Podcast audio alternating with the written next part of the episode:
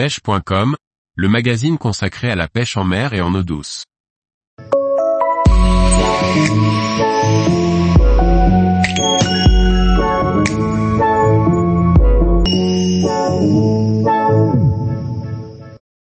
Animer son leurre à la bonne profondeur pour trouver les carnassiers. Par Gauthier Martin.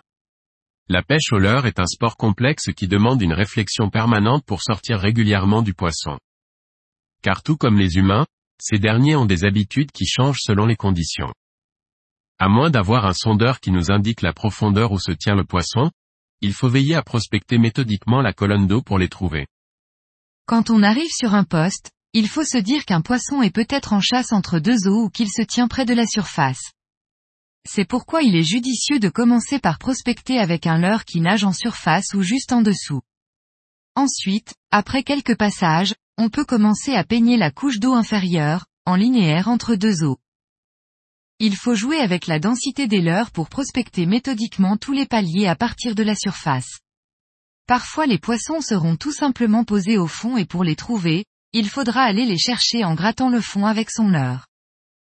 Quand le poisson est actif, il est souvent entre deux eaux, le nez pointé vers la surface en position d'attaque.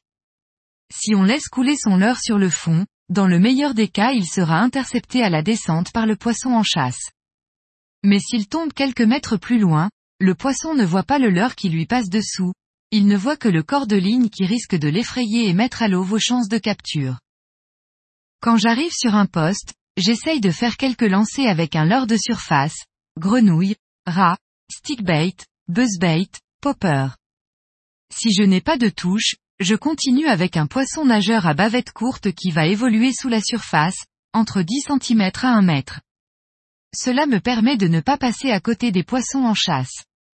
Ensuite, j'ai le choix entre augmenter la taille de ma bavette pour gagner en profondeur ou opter pour un autre style de leurre.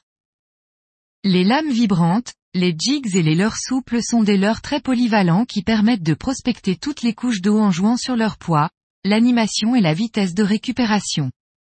Les poissons ne sont pas toujours au plus loin et au plus profond, ils sont parfois juste à vos pieds sous la surface, dans les bordures et sur les hauts fonds.